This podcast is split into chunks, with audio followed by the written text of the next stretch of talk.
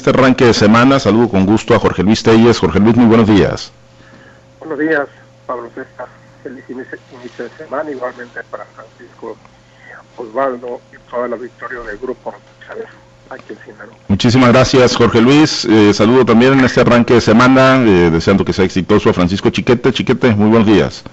Muy buenos días, Pablo César. Buenos días a Jorge Luis Osvaldo y a todos los que nos escuchan. Gracias. En unos minutitos saludamos también a Osvaldo Villaseñor Pacheco. Muchos temas que se siguen acumulando durante pues, eh, los días, ¿no? Estamos en eh, estamos a semanas, a meses de ir a, pues, a un proceso electoral, una jornada política histórica. Y bueno, hay muchísimos temas, pero uno de los que marcó agenda y que hoy, bueno, pues eh, se va checando área por área y se va diseccionando es el informe presentado por la Auditoría Superior de la Federación en torno al primer año de ejercicio del presidente Andrés Manuel López Obrador, el 2019 fue el primer año completo, y las irregularidades o presuntas irregularidades detectadas por la Auditoría Superior de la Federación rondan los 67 mil millones de pesos en diferentes áreas eh, y particularmente eh, pues el programa Jóvenes Construyendo el Futuro, las becas, los programas sociales, el, eh, nuevo aeropuerto, la cancelación de lo que pues sería el aeropuerto de Texcoco que se canceló mediante una consulta pues sin validez jurídico legal, pero bueno, se canceló y que se había dicho que costaría su cancelación al erario público alrededor de 100 mil millones de pesos, terminó costando más de 300 mil millones de pesos, es decir, tres eh, veces más de lo que había pronosticado el gobierno federal. Y en esta revisión de la cuenta pública del 2019, las irregularidades que se detectan, o entre ellas están pagos a beneficiarios fallecidos, servicios de los que no se pudo comprobar su realización, trabajadores por honorarios que desconocieron las firmas en los contratos, pagos duplicados recursos que no se entregaron o reintegraron pese a que no se pagaron y bueno, tendrá que venir obviamente pues la, subsanación ¿no? de, de, ellos o el intentar subsanarlos por parte de las áreas aludidas. Hay también señalamientos a la Secretaría de la Función Pública de que ni siquiera permitió esa área que se supone que es la de transparencia del gobierno federal, que ni siquiera permitió el trabajo de la Auditoría Superior de la Federación. Y bueno, un, cúmulo es muy amplia la, la información de este eh, reporte que hace la Auditoría Superior, pero bueno, se había venido señalando Jorge Luis que pues no había licitaciones, que la mayoría de los contratos estaban entregando por asignación directa, el 80%, han dicho los especialistas y quienes les, dan seguimiento. Y desde que se idearon estos programas, Jorge Luis, eh, de, apoyo y de pues entrega a manos llenas de, recursos para la que el presidente identifica como la población vulnerable, pues también se dijo ¿no? que, había mucha opacidad. Hoy la Auditoría Superior de la Federación pues le pone cifra a esta presunta opacidad, Jorge Luis, 67 mil millones de pesos aproximadamente aproximadamente. Sí, sí, efectivamente, siempre se ha citado sobre todo a los programas de, donde se entrega y hay que decir primero que esto no es todavía una, una acusación formal contra nadie, no es simplemente unas irregularidades decretadas por la Auditoría Superior de la Federación, se está poniendo ya el plazo, el plazo legal que corresponde para que los funcionarios que presuntamente responsables que pues que presenten ¿no? la comprobación de eh, de, sus gastos que justifiquen en qué se, se invirtió este dinero. Hay, señalamientos graves y sobre todo me parece contundente la observación final de la Auditoría Superior de la Federación en el sentido de que dice que por lo analizado no se asegura la operación del gobierno federal, no asegura las mejores condiciones de economía, transparencia y eficacia en el gasto público. Este es un golpe para el presidente López Obrador, pero yo no creo en lo particular que le vaya a quitar el sueño. Como quiera que sea, López Obrador va a eludir la responsabilidad, va a salir con sus explicaciones de siempre, y a final de cuentas, cuando se lleve el plazo de los 30, los 60 días, no sé cuántos sean, finalmente van a decir que se justificaron la mayoría de las irregularidades y que todo está bien, como pasa aquí en el Estado. Aquí en el Estado, ¿cuántas eh, acusaciones hay de desversiones, malos manejos? Y es eh, muy raro que pase algo. Los funcionarios señalados eh, pasan, si tú quieres, un rato amargo con las comparecencias. Finalmente todo se resuelve. Con una módica cantidad se arregla todo. Te disculpe y sigue usted adelante con su, con su, con su función dentro del servicio público, salvo casos muy aislados que se dieron en el gobierno, que se han dado en el gobierno de Quirino Ordaz. Esto viene siendo prácticamente lo mismo. Y en el caso de, de los em, del pago a, los jóvenes construyendo el futuro, pues ya, ya se advertía con mucha claridad que esto iba a resultar en muchas irregularidades. ¿Por qué? Porque hay mucha opacidad en esto. Hay mucha opacidad, mucho dinero en efectivo, hay muchos jóvenes construyendo el futuro que no es cierto que estén, que estén conectados a, alguna empresa y aún así reciben el dinero. hay, igualmente hay empresas que supuestamente tienen trabajadores eh, con ellos, de los jóvenes construyendo el futuro, la beca está famosa, y, no se lo entregan a nadie, simplemente se quedan con ese dinero porque fueron arreglos que se hicieron previamente a la operación de este programa. Todo lo que se maneja en efectivo, como lo ha sido este caso, como lo ha implementado el presidente López Obrador, bajo la justificación de que con esto se acabaría la corrupción, pues está resultando totalmente contraproducente. Si tú quieres, antes había un poco, había, había más controles, cuando menos había manera de ahondar cómo se lleva a cabo este, este, estos pagos, qué hacían los beneficiarios, pero hoy ni siquiera eso. Y ahí está la prueba, 234 personas fallecidas entre 1975 y 2018 han, este, han, han, de, algún modo han recibido alguna, algún beneficio del gobierno federal. Y es también el caso del aeropuerto, que me parece gravísimo. Un aeropuerto que primeramente sí iba a costar 100 mil millones de pesos su cancelación, resulta que ahora cuesta 300 mil millones de pesos. Y yo creo que a esto hay que agregar lo que está, no sé si a esto ya incluye lo que está costando el nuevo aeropuerto, o habría que agregarle, aparte de lo que ya se perdió, lo que está costando el nuevo aeropuerto. Situaciones muy graves que algún modo demeritan, demeritan la transparencia en el gasto del presidente López Obrador, que abonan, de, abonan a su, perjudican, mejor dicho, su credibilidad y bueno, por recursos que tendrán que justificarse. Si no, vamos a ver qué hace la Autoridad Superior la, Autoridad Superior de la Federación. Si lo llama a rendir cuentas, si sigue adelante o a ver qué sucede con estas irregularidades que, te repito, no creo que le quiten el sueño al presidente López Obrador, pero pues eh, tampoco creo que le haya mucha gracia, le haya hecho mucha gracia. Sí, no, por supuesto, ¿no? Eh, porque bueno, la, la, cifra, el monto por sí solo es grandísimo, pero además, eh, chiquete, de cómo, cómo sí se exhibe, ¿no? Al gobierno que, que ondea la bandera de la, de la anticorrupción o del combate a la corrupción y de la transparencia, y mientras tanto, pues el área encargada, que es la que dirige Irma Heréndira Sandoval, que es la secretaria de la Función Pública, pues también termina exhibida por la Auditoría Superior de la Federación, chiquete, de que ni siquiera las puertas de las oficinas les quisieron abrir ahí en las instalaciones de, de, de estas Secretaría para entrar a hacer las revisiones. Así es, y lo que la única respuesta que dio Imelda es que hay colaboración plena y que ya se les dio acceso a la auditoría superior a 30 mil expedientes de los casos que están siendo revisados. Esa respuesta obviamente es una negativa a aceptar lo que se está señalando y eso la actitud de siempre del gobierno, incluso de todo el gobierno, no solo de este, es decir, no está pasando nada, y en ese no está pasando nada significa que no, van a no están dispuestos a corregir nada de lo que pase. Es cierto que todavía son números preliminares que todavía tienen la posibilidad de ir a documentar las irregularidades, de ir a explicar, deben ser bastante eh, mixtas porque bueno, un gobierno voluntarista como este, que va llegando y que cree que puede hacerlo todo, es fácil que los funcionarios digan, a ver, al pueblo fulano le estaban robando, entonces nosotros le vamos a entregar directamente.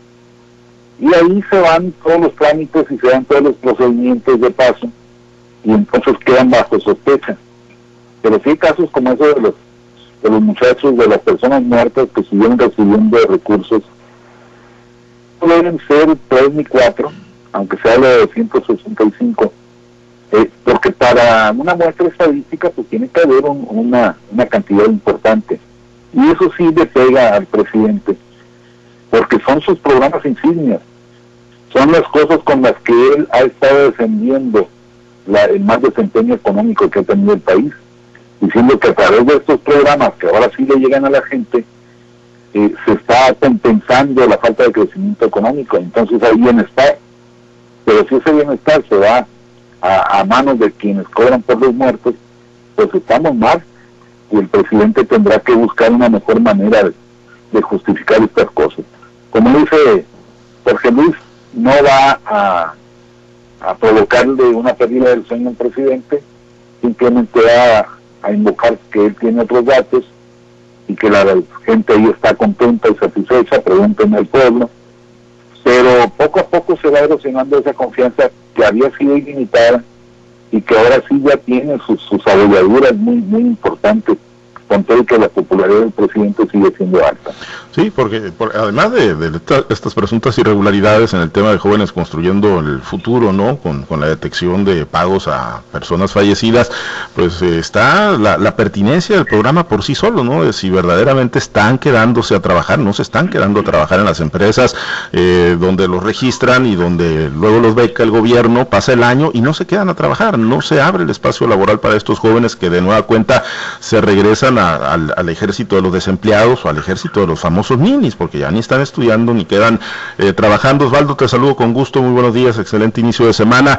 Pues tú lo habías venido comentando en múltiples entregas, ¿no? Previo al informe de la Auditoría Superior de la Federación, que hoy pues ya pone pues números, ¿no? A las eh, presuntas irregularidades que se han detectado, que se han ejecutado durante el primer año del, presidente Andrés Manuel López Obrador. Buenos días, Pablo Buenos días, Chiquete, Jorge Luis. Pues mira, desde hace mucho tiempo, y no porque tengamos bolita de cristalina por el estilo, nosotros haciendo un pronóstico. El gobierno López Obrador va a pasar la historia como el más corrupto en toda, valga la redundancia, en toda la historia del país. Pero no era porque tuviéramos esas cifras exactas que está dando a conocer hoy la Auditoría Superior de la Federación, sino porque veíamos que todo se estaba haciendo de manera discrecional no había una política pública, no había reglas de operación, incluso gran parte de los problemas que enfrenta estos tipos de programas sociales es que se hicieron ahora sí bajo un censo, un censo que solamente conoce el presidente de la República y nada más, porque se le ha pedido incluso eh, el censo que realizaron los de la Nación eh, al presidente o que transparente por el acceso a la información, por incluso reordenado por el INAI, y se han resistido a entregar ese censo. Entonces no hay claridad eh, a ciencia cierta cómo se está dando el dinero, a quién se le está dando. Eh, indudablemente se le da a mucha gente, pero también indudablemente a mucha gente no le está llegando. Y sin embargo, pues aparecen ahí en las listas de beneficiarios. Pero también habría que decir, yo creo, otra cosa que va igual de grave que esa opacidad. Y yo me refiero a la incapacidad, a la toma de decisiones de manera equivocada.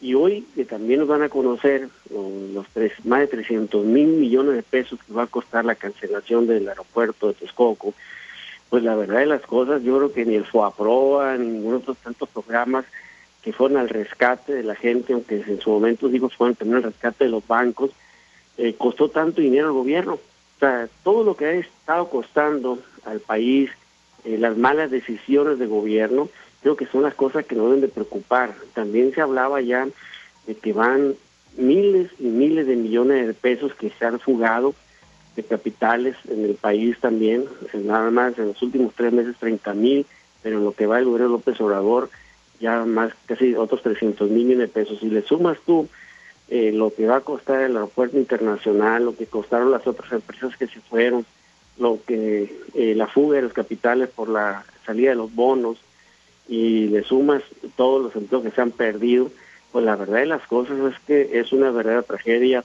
para los mexicanos, que todavía no lo sentimos, eh, de sentirnos, si estamos en el hoyo, pues a lo mejor todavía no, pero vamos que volamos si no hay un cambio radical en todo lo que está haciendo el presidente López Obrador. Y la única manera, pues el 6 de junio, el ciudadano tiene la palabra. Eh, pendientes, ¿no? Ahí tendrá que venir todo el procedimiento, ya lo he comentado, no por sí solas constituyen pues eh, violaciones legales, ¿no? Sino que tendrán este periodo para pues tratar de solventar, explicar a la Auditoría Superior el manejo de los recursos que, que a juicio de la auditoría, bueno, pues trae estas observaciones por el orden de los 67 mil millones de pesos. Y en Sinaloa, bueno, pues también vendrá lo mismo, ¿no? Ya una vez que recibió la Comisión de Fiscalización de la Auditoría Superior, recibió de parte de la Auditoría Superior del Estado, la Comisión de Fiscalización los informes de las cuentas públicas del 2019, que ya corresponden también al primer año, ¿no? Completo de ejercicio de eh, ayuntamientos morenistas y ayuntamientos de diferentes extractos políticos. Así que, pues se va a empatar también con el proceso electoral y, bueno, pues vendrá mucho en la discusión de las cuentas públicas.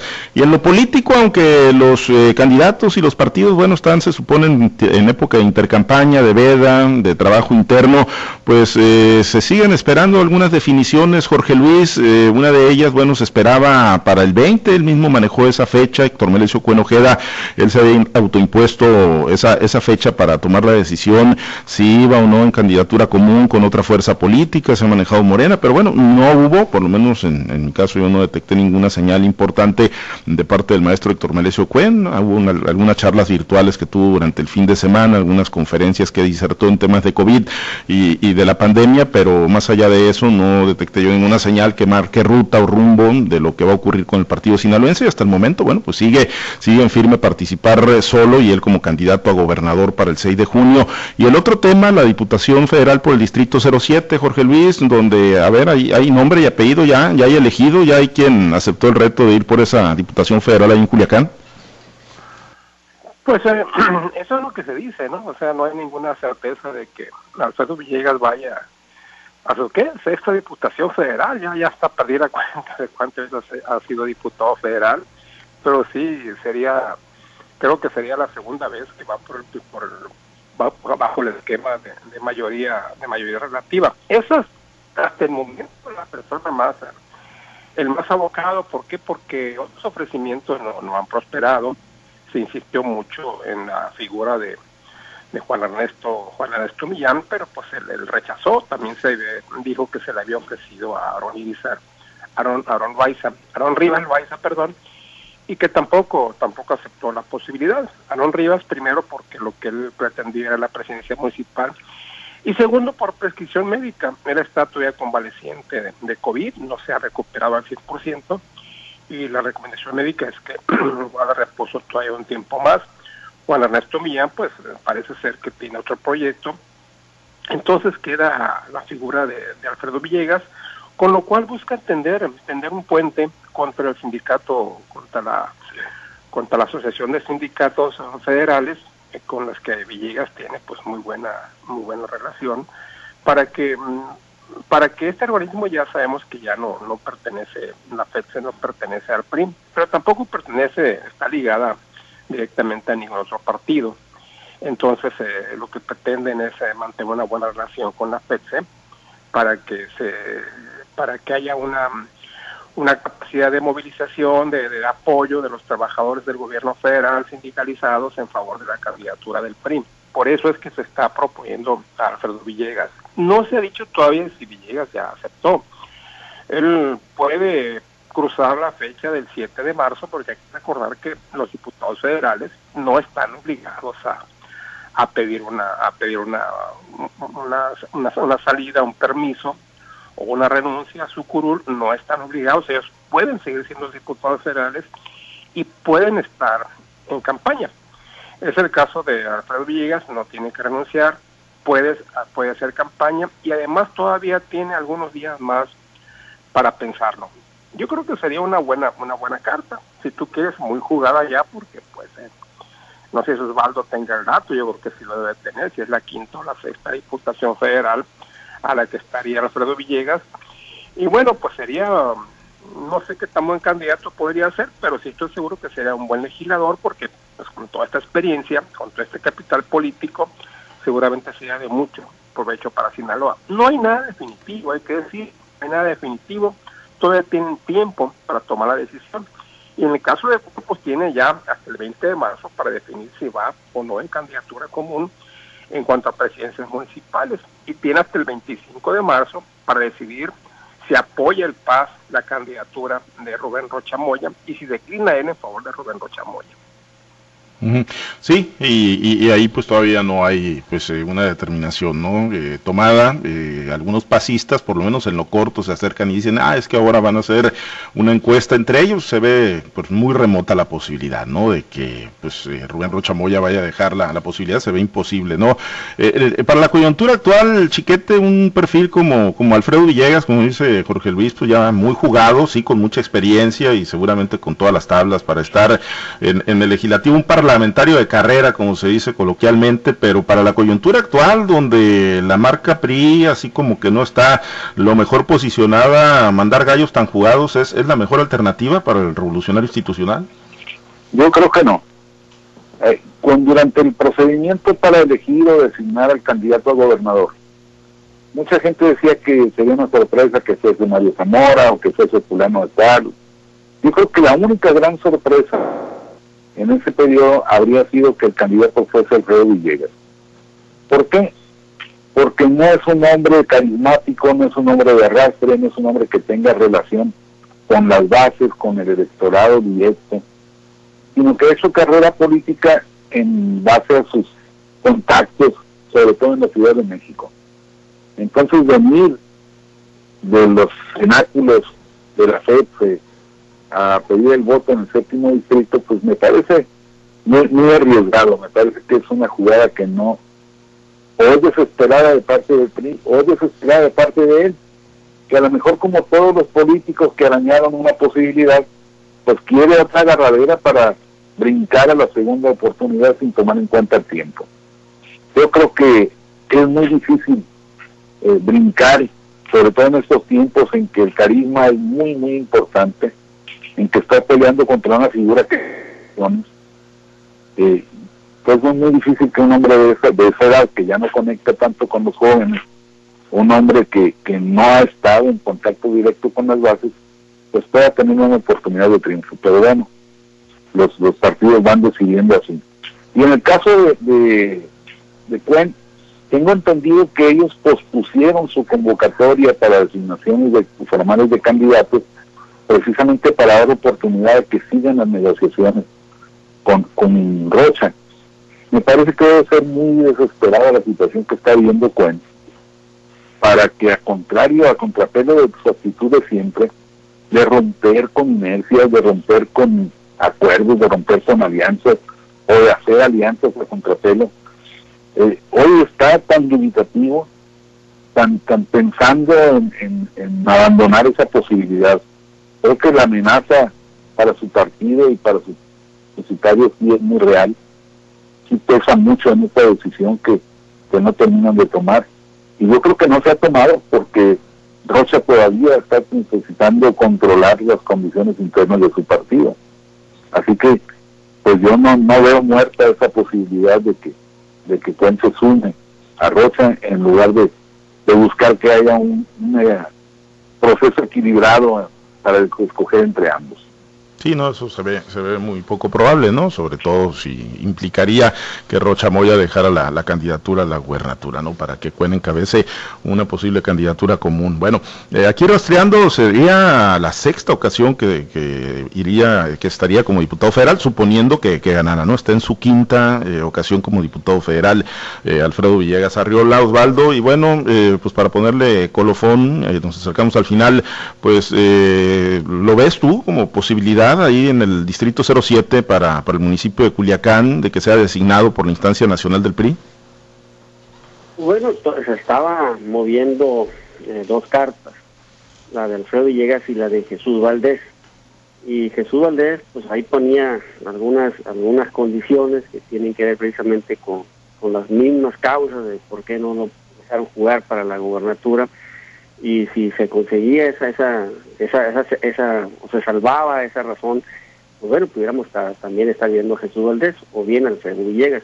Son las dos últimas cartas que se están manejando de último momento. Mira yo creo que los dos traen una trayectoria eh, eh, partidista los dos traen imagen pública y se podrá decir unos más desgastadas que la que los otros pero no dejan de ser marcas registradas en el PRI, eh, que bueno, pues han, si han subsistido tanto tiempo en la política, alguna habilidad deben de tener. Y bueno, eh, no hay que dejar de ver que las campañas electorales es de mucha habilidad también. Y más ahorita, en estos tiempos, eh, esa habilidad tendría que salir a flote porque, eh, como lo hemos dicho otras ocasiones, va a haber un choque de indignaciones, los indignados en contra del PRI, del PAN y los indignados en contra de Morena. Y ahí estamos viendo cómo va creciendo cada vez más la indignación al gobierno de Morena. Por un lado, eh, las, las, las, mujeres, la postulación del candidato gobernador en Guerrero, Félix Eduardo Macedonio, y cómo de ser un asunto local hoy prácticamente ya es un asunto nacional, pero también cómo el abandono a, a los pobres, quitan medicinas, desapariciones, falta de atención, pues también hemos visto, ayer fue un caso muy sonado lo que sucedió en, en, Tijuana, donde no dejaban salir el presidente de la República. Entonces, yo creo cuando, cuando empiezas a ver esas cosas, de cómo va creciendo la inconformidad de la gente, pues se ocupa de políticos habilidosos que sepan captar esas inconformidades, ya sea en Morena para captarla, esa, esa eh, que queda en contra del PRI del PAN, pero también en el PRI o en el PAN para captar esa animadversión que se está gestando en Morena. Entonces, yo creo que va a ser interesante eh, ver eh, qué tipo de perfiles se postulan. ¿Por qué? Porque además eh, quienes vayan, quienes vayan de candidatos a diputados federales por la alianza PRI-PAN van a ser vendidos como los nuevos héroes nacionales para todos aquellos que están en contra de la continuidad de Morena. Así que se ocupa ese tipo de perfiles que tengan claridad, que hayan mostrado capacidad y que lógicamente sepan capitalizar una inconformidad, una indignación que va a estar presente también ya, no solamente en contra del PRI del PAN, sino también ahora en contra de Morena. Bueno, pues pendientes el, el, tema y el riesgo para el PRI con estos perfiles es que pues, eh, pues eh, lleven a la gente a recordar la indignación que los movió a votar, ¿no? También masivamente en contra de ellos en el 2018 y a votar masivamente a favor del presidente López Obrador. Pero bueno, ya lo veremos. Osvaldo, excelente inicio de fin de semana, eh, de semana, ¿no? ¿Cuál de fin de semana? De semana laboral. Buenos días. Buen inicio de semana. Saludos, muchachos. Gracias, eh, Jorge Luis. Buen día. Buen día y feliz quizá la semana para todos. Gracias, Chiquete. Buen día. Saludos avante el Cruz Azul. Buenos días, Pablo César. Sea es, y la América ya anda perdiendo en la, en la mesa. No, no, que va a perder en la mesa. La América no pierde ni en la mesa ni en la cancha. Gracias, Chiquete. Excelente es como López Obrador. Hoy es viernes se supone que viene Mario Delgado a presentar su rompecabezas. Pues parece, parece que yo no sé cómo lo van a encontrar, todo, él acomoda todas las piezas, pero sí, ahí viene el dirigente nacional del Partido Morena. Gracias, Chiquete. Nos vamos, gracias a los compañeros operadores en las diferentes plazas de Grupo Chávez Radio, muchas gracias a los compañeros eh, al auditorio. Eh, manténgase conectado con nosotros a través de nuestras plataformas digitales, manténgase en contacto a través de nuestro portal www.noticieroaltavoz.com. Soy Pablo César Espinosa, le deseo a usted que tenga un excelente y muy productivo día.